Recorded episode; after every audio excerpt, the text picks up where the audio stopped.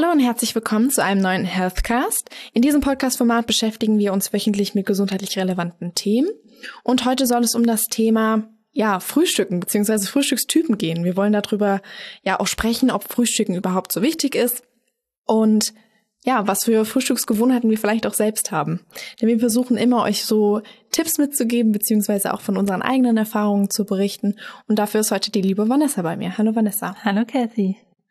Und dann fangen wir auch direkt schon an mit den Frühstückstypen. Denn direkt der Typ 1 ist sozusagen meine Gesprächspartnerin, die mir hier gerade gegenüber sitzt. Denn der Typ 1 ist so, ich habe keine Zeit zum Frühstücken. Also ich bin immer super im Stress morgens. Ich äh, komme gar nicht dazu zu früh frühstücken. Ich möchte auch gar nicht frühstücken. Ich verschlafe. genau, oder so. Und ja, lässt dann halt auch einfach das Frühstück teilweise ausfallen. Und für diesen Typ haben wir den Tipp, nämlich ja einfach den Tag langsamer zu starten, eventuell mal 15 Minuten den Wecker irgendwie eher zu stellen, beziehungsweise einfach ja auch beruhigend, beziehungsweise mit nicht so einem Stress eben in den Tag zu starten, beziehungsweise wenn es dann nicht reicht, sich einfach auf Frühstück vorzubereiten und das Ganze auch zum Beispiel mit auf die Arbeit zu nehmen. Also selbst auf der Arbeit kann man dann irgendwie noch mal ein bisschen Obst zum Beispiel essen oder auch Gemüsesticks, die sich super dafür eignen. Die kann man auch am Vortag abends zum Beispiel schon vorbereiten, einfach in den Kühlschrank stellen und dann am nächsten Morgen auch einfach mit auf die Arbeit nehmen. Oder einfach mal eine Banane mitschnappen auf dem Weg oder ein Toastbrot vielleicht auch. Vollkorn-Toastbrot wahrscheinlich am besten. Ähm, dass man halt was Kleines schon mal im Magen hat, bevor der Tag dann startet. Typ 2 ist der gesundheitsbewusste Typ. Das heißt, Personen, die irgendwie gerne Bowls essen oder Müsli oder Pfannkuchen, können das natürlich auch gesund machen. Beispielsweise kann man Dinkelmehl verwenden für die Pfannkuchen oder auch mit Quark äh, nachhelfen. Da ist ja dann auch sehr viel Eiweiß drin, was dann auch wieder gut ist und euch auch satt macht. Und ähm, ja, Leinsamen sind natürlich auch eine gute, gesunde ähm, Möglichkeit, beziehungsweise Superfoods generell, aber das muss ja nicht immer was Fancy-mäßiges sein, was man jetzt vielleicht so noch nie ausprobiert hat. Also kann man auch hin und wieder machen, aber es gibt auch so ein paar gängige Dinge, wie zum Beispiel Leinsamen, die man halt auch günstig in jedem Supermarkt bekommt. Und dafür kann man zum Beispiel auch noch saisonales Obst eben verwenden, um da noch mal ein bisschen drauf zu achten. Und wir haben auch bei uns im Ratgeber noch einen echt guten Beitrag eben zum Thema Porridge, falls euch das interessiert. Also könnt ihr da auf jeden Fall auch noch mal reinschauen, gerade wer dieser Typ 2 eben ist, der gerne Müsli beziehungsweise Bowls zum Frühstück isst. Unser Typ 3 wäre dann eben dieser Dauerfrühstücker, der eben sehr ausgiebig und immer noch irgendwie zwischendurch und am besten noch vorm Fernseher irgendwie ein bisschen weiter snackt. Und für diesen Typ haben wir eben ja den Tipp, dass er gerade beim Frühstück besonders viel Eiweiß zu sich nimmt. Und gerade auch in Kombination mit Kohlenhydraten hält es eben nämlich ziemlich lange satt, so dass auch wirklich fünf Stunden irgendwie mal nichts gegessen werden muss, bis eben das Mittagessen irgendwie folgt. Denn man muss ja nicht äh, alle Kalorien eben schon am Morgen verbraten, beziehungsweise ja eben nicht so ausgiebig, dass man eben schon fast den ganzen Kalorienbedarf für den Tag gedeckt hat. Genau, und dann gibt's noch den Typ 4, Zuckerschock pur quasi. ähm, aber natürlich auch da gesund ist immer die bessere Alternative. Ich glaube, das kennen auch viele, dass sie halt wirklich morgens irgendwie dieses Süße brauchen, um irgendwie dann vielleicht auch wach zu werden. Da könnt ihr natürlich dann auch wieder verschiedene Obstsorten wählen, auch Banane für den Magnesiumgehalt, aber auch vielleicht mal irgendwie was ganz anderes wie Wassermelone oder Mango oder Maracuja und die mit in euer Müsli oder generell in euren Obstsalat morgens verwenden. Und da gibt's natürlich auch noch gesunde Alternativen zu dem normalen Haushaltszucker, den man so kennt, wie zum Beispiel entweder Honig wäre eine Alternative, natürlich auch da wieder in bestimmten Maßen, aber auch Nuss-Nougat-Creme zum Teil, Haselnussmus oder halt auch Mandelmus. Das könnt ihr ja auch mal austesten und dann auch wieder punktuell verwenden. Was ich zum Beispiel früher echt gerne gegessen habe, war tatsächlich einfach so eine Banane in Scheiben geschnitten und die aufs Brot drauf. Also ich fand das echt super lecker. Und dieser Mandelmus beziehungsweise Nuss-Nougat-Mus, das damit ist jetzt nicht, ja, sagen wir mal, die Haselnusscreme von einer bestimmten Marke gemeint. Mhm sondern das geht schon darum, dass man wirklich ja auch die volle Nuss irgendwie verwertet und davon braucht man auch echt nicht viel, denn die haben wirklich auch viel Kalorien, aber so ein bisschen irgendwie darüber geträufelt, sage ich jetzt mal, mit einem Löffel vom Löffel runterlaufen lassen, das schmeckt echt super lecker und esse ich tatsächlich auch irgendwie super gerne, zum Beispiel auch auf dem Müsli. Und als Alternative gibt's auch diese Proteincremes, die ja auch nicht ganz so süß sind und dadurch aber auch länger satt machen durch diesen hohen Proteingehalt. Genau, da haben wir auch wieder mehr Eiweiß am Morgen. Dann kommen wir auch schon zu unserem letzten Typ, den wahrscheinlich auch einige kennen, eben dieses sehr deftig und salzig. Also es ist irgendwie grundsätzlich immer ein Wurstkäsebrot dabei oder nochmal irgendwie ein Stück von der Fleischwurst noch irgendwie ein Spiegelei dazu oder ein Omelett, so dass es halt immer, wie gesagt, schön deftig und salzig auch eben ist. Und für diesen Typ würden wir raten, vielleicht das Ganze noch ein bisschen aufzupeppen mit ein bisschen Gemüse. Also man kann auch, wenn ich mich jetzt dazu entscheide, irgendwie ein Brot zu essen, mit Frischkäse oder gerade Körnigen Frischkäse zum Beispiel auch einfach Tomaten drauf zu machen oder Gurken oder vielleicht auch Radieschen. So dass es fast schon so aussieht wie auf ja der Verpackung zum Beispiel, wenn man da so einen Serviervorschlag vor sich hat, der dann irgendwie nochmal das äh, Wurstbrot irgendwie mit einer Gurke oder sowas verziert. Von daher ist da der Kreativität keine Grenzen gesetzt, da man kann natürlich auch das Essen weiterhin beziehungsweise das Frühstück weiterhin verfeinern und da eben auch noch ja zusätzlich wertvolle Vitamine hinzufügen. Und viele verschiedene Farben, das hatten wir auch schon mal in einem anderen Podcast, machen ja auch gute Laune. Die braucht man ja auch morgens am Tag. Genau, also das ist auf jeden Fall Manche Menschen brauchen dann auch morgens das Frühstück. Da kann es auch egal sein, welcher Typ. Ja, da, da startet man auf jeden Fall teilweise schon besser in den Tag. Welcher Typ bist du eigentlich? Aber ich glaube, ich, ich würde mich eher so einsortieren zu Bowls und Müsli. Also ich esse ja auch tatsächlich gerne auf der Arbeit wirklich äh, Porridge morgens und dann gibt's da halt irgendwie Beeren dazu. Und wenn ich zu Hause bin, dann wird das Ganze irgendwie noch ein bisschen fancy gestaltet, dann eben nochmal mit Mandelmus oben drüber, Leinsamen, Chiasamen. Also oder mal ein Smoothie. Genau, oder das. ja, aber da auch aufpassen, nicht zu viele Früchte, beziehungsweise jetzt nicht, wenn ich da irgendwie drei Bananen, äh, beziehungsweise drei Orangen, zwei Äpfel und eine Banane irgendwie reinhaue, dass ich da nicht den kompletten Smoothie trinke, sondern auch eben nur einen Teil davon und am besten noch Teile mit anderen. Mhm, aber was man nicht machen sollte, das erfahrt ihr auch später nochmal. Ganz zum Schluss erklären wir euch nochmal so ein bisschen, worauf man auf jeden Fall achten sollte und vermeidbare Fehler sind. Genau, welche Fehler man auch eben macht beim Frühstücken. Und damit kommen wir dann nämlich auch schon zum nächsten Thema. Und zwar ist es denn überhaupt wichtig zu frühstücken? Beziehungsweise, ja, braucht man Frühstück überhaupt? Und da gibt es natürlich ganz verschiedene ähm, Meinungen auch dazu. Also zum einen kann natürlich jeder auf sich selbst hören und ja, gucken, ob er Hunger hat eben oder nicht. Ähm, aber grundsätzlich ist es so, dass zum Beispiel Diabetiker oder gerade Migränepatienten zum Beispiel nicht auf das Frühstück verzichten sollten. Gerade einfach auch, weil das der erste Energielieferant eben am Tag ist, der einen so ein bisschen ja auch hilft, in den Tag eben zu starten. Und dabei ist es natürlich auch ganz wichtig, morgens auch Flüssigkeit zu sich zu nehmen. Und damit ist jetzt nicht zum Beispiel direkt der Kaffee gemeint, sondern dass man eben auch mal ein Glas Wasser zum Beispiel erst trinkt und dann setzt auch schneller zum Beispiel das Hungergefühl ein, so dass ich jetzt auch nicht so viel frühstücken muss, aber trotzdem noch satt genug bin, dass ich erst wieder zum Mittag esse. Mhm. Ja, wie du schon richtig sagst, also es gibt halt gute Argumente dafür und auch gute Argumente gegen das Frühstück morgens.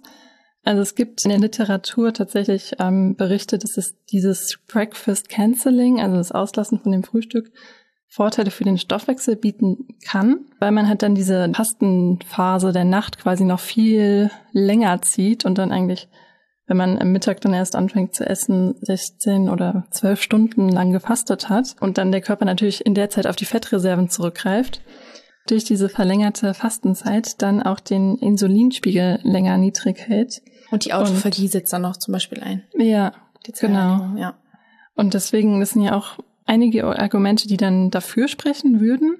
Natürlich aber, wie du auch sagst, also ich glaube, da sollte man echt auf seinen Körper hören, weil es vielleicht auch für manche Personen, besonders wenn jetzt irgendwie Vorerkrankungen bestehen, nicht so gesund ist, dann auf Dauer keine Nahrung zu sich zu nehmen, beziehungsweise dann auch in Kombination mit Sport oder je nachdem, was man vorhat, ähm, dass man da halt so ein bisschen drauf achten sollte da aber auch aufpassen auf den Wechsel. Also ich kann jetzt nicht ähm, einen Tag so, einen Tag so.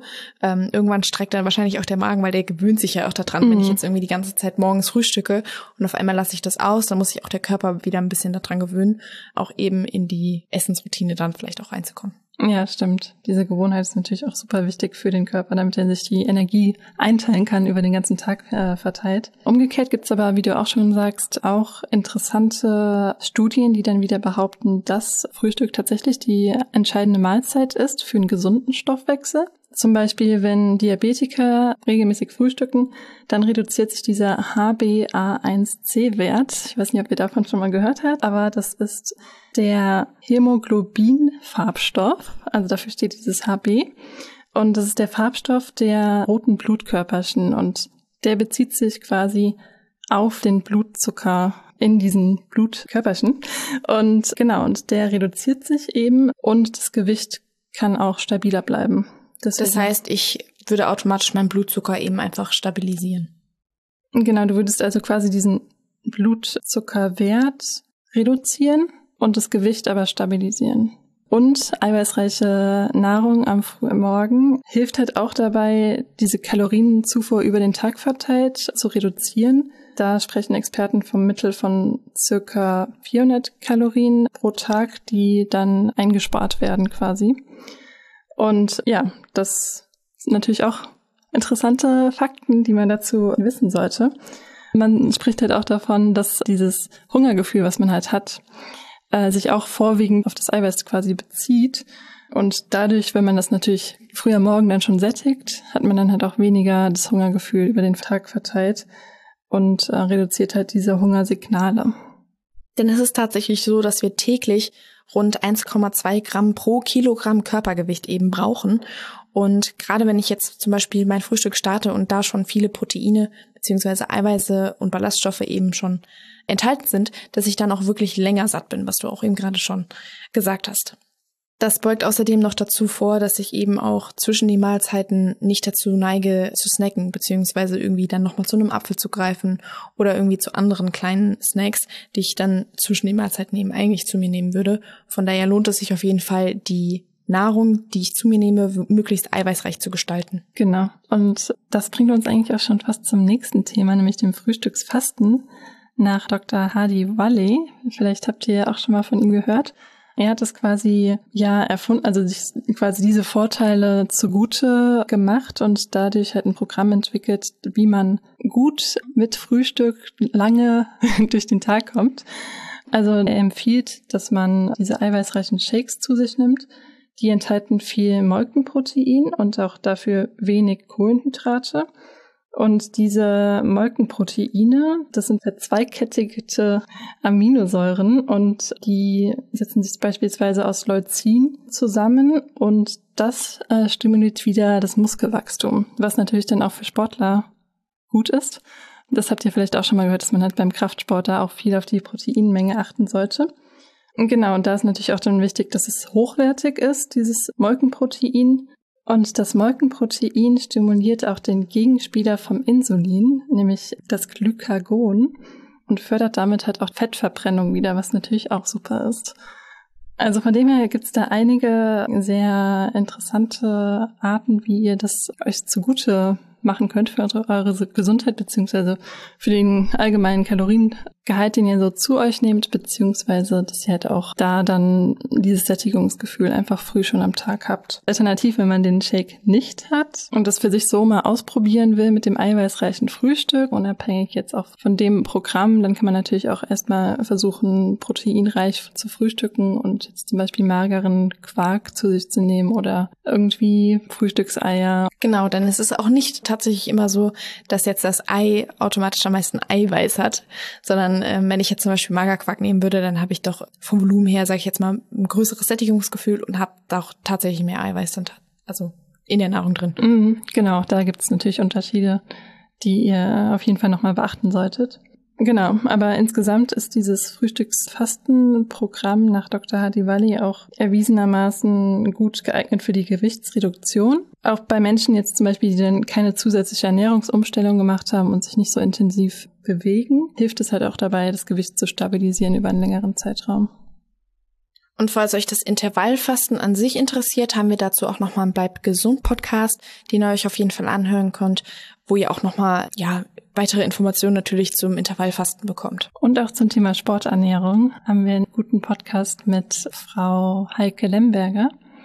Da könnt ihr euch auch noch mal ein bisschen schlau machen und behaltet auf jeden Fall auch unseren Bleibt gesund Podcast generell mal im Auge, weil da gibt's dann auch Näheres später nochmal zu Dr. Hadibali. Und damit kommen wir dann auch schon zu unserem nächsten Punkt. Und zwar Fehler, die man beim Frühstücken machen kann, beziehungsweise Sachen, die man vielleicht auch beachten sollte, wenn man eben ja ausgiebig frühstückt zum Beispiel. Und dabei wäre unser erster Rat eben, wenn ich frühstücke, das Smartphone ja auch einfach mal beiseite zu legen. Denn man unterschätzt es teilweise. Man ist gar nicht so multitaskingfähig, wie man immer denkt, beziehungsweise ich kann mich dann doch irgendwie nur vollständig auf eine Sache konzentrieren. Wenn ich frühstücke und nebenbei eben noch am Smartphone bin, dass ich dann gar nicht ja so genau mitbekomme, wie viel ich denn jetzt eigentlich gegessen habe. Denn das Hungergefühl setzt nehme ich auch später ein. Das heißt, ich würde theoretisch auch mehr essen, weil mein Hungergefühl später einsetzt. Das kennt man vielleicht auch nicht nur vom Frühstücken, sondern generell auch, wenn man abends irgendwie vorm Fernseher sitzt und dann immer und immer wieder die ganze Zeit snackt eigentlich, obwohl man gar keinen Hunger mehr hat. Genau, das ist dann eigentlich auch nur noch irgendwie die Lust darauf, was zu snacken. Und dann kommt noch ein Griff in die Tüte und noch mal irgendwie ein paar Brezeln.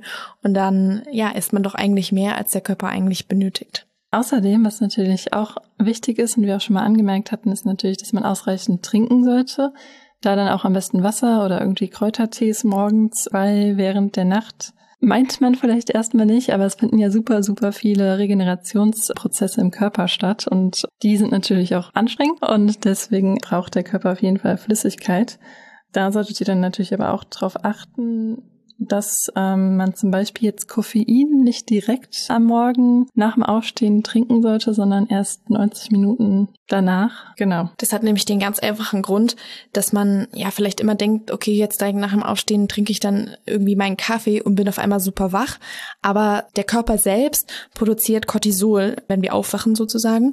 Und das Cortisol macht mich eben wach. Also ich werde dann, also der Kaffee wird dann im Prinzip dieser Placebo-Effekt irgendwie zugeschoben, weil er eigentlich in dem Moment noch gar nicht äh, richtig wirken kann. Also beziehungsweise Koffein kann dann noch nicht richtig wirken.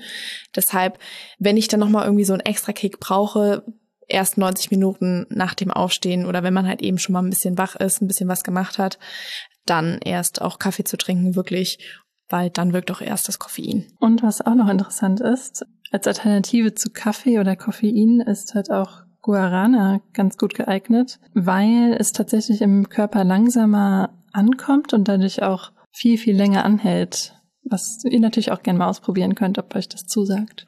Genau, da gibt's ja auch verschiedene Sorten von, beziehungsweise sowas gibt's ja auch als Kakaopulver oder glaube ich auch mit Matcha.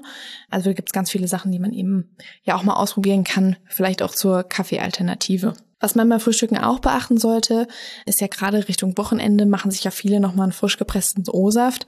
Und der O-Saft beziehungsweise generell die Fruchtsäure in Säften greift ähm, natürlich das Zahnschmelz an. Und wenn ich erst nach dem Frühstück dann anfange, meine Zähne zu putzen, kann es natürlich sein, dass ich den Zahnschmelz mit der Bürste eben abtrage. Und das wollen wir nicht. Also entweder vorher Zähne putzen oder eben noch mal ein bisschen abwarten, so dass ich eben den Zahnschmelz nicht mit abtrage. Da gibt's auch wieder super verschiedene Meinungen zu mit dem Zähneputzen und dem Frühstücken generell, weil manche behaupten halt, dass man nach dem Frühstücken Zähne putzen sollte, weil man ja eigentlich in der Nacht nichts zu sich genommen hat und dann quasi die Zähne nach der Nahrungsaufnahme dann wieder reinigt.